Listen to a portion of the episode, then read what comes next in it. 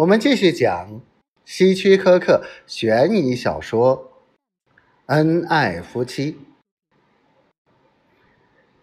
玛丽带他参观了整个商店的货品。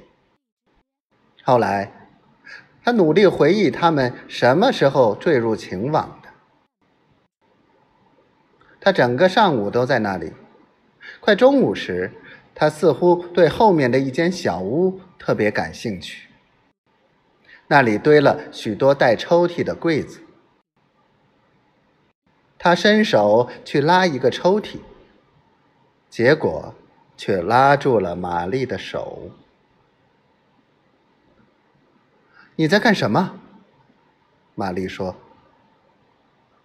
天哪，如果顾客进来怎么办？让他们自己浏览吧。”他说。玛丽不敢相信会发生这种事，但它的确发生了。后来，当约翰出差时，他不再感到孤独，反而渴望他出差。满堆满柜子的那间小屋，成为玛丽和肯尼斯秘密幽会的地方。他们在那里增加了一张躺椅。有一天，他们在小屋里太投入了，没有注意到有人进来。直到来人喊道：“约翰逊太太，你在哪里？我要买东西。”玛丽急急忙忙的从小屋里跑出来接待顾客。他试图把搞乱的头发捋顺。他知道他的口红弄脏了。来人是布里安太太，她是镇上最喜欢传话的人。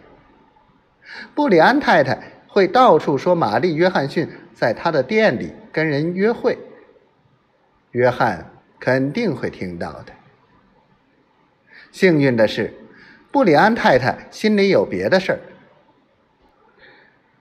她那天一心要看看好的奶油模子嫁妆箱，没有注意别的事。这真是太悬了。玛丽对肯尼恩说，但是肯尼恩很不满意。我深深的爱着你，他说。我是认真的，我认为你也爱着我。